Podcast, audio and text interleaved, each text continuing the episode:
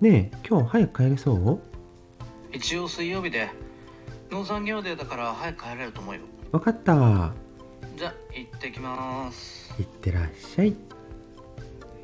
なんかあの感じだと忘れてる気がするな大丈夫かな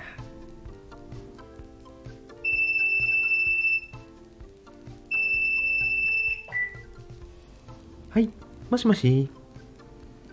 ごめん農産業デーだったのに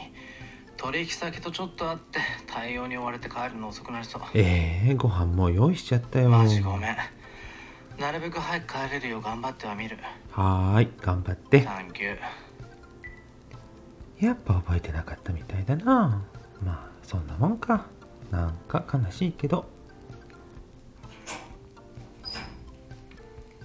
ただいまおかえりお疲れ様ほんと参ったまさか今日トラブルとは思わなかったいつもならかなり早く帰ってくれるもんね料理も冷めちゃったでしょ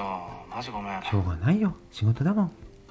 でもまあなんとか間に合った終電ギリギリだったみたいだもんねそそれじゃないと困るし何がちゃんと覚えてますえ今日が結婚記念日でしょ覚えてたのだって朝何も言ってなかったのに俺だってそういうのは覚えてますはいこれプレゼントえー、かわじゃいいあつけてあげるだから言ったでしょ間に合わないと困るってもうバカバカって言った方がバカです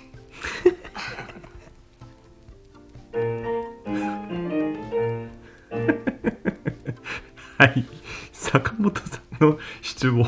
一緒にやってしまいました楽しい坂本さんとできてしまいましたがびっくりのまさかのサプライズを私から坂本さんにさせていただいた感じでございます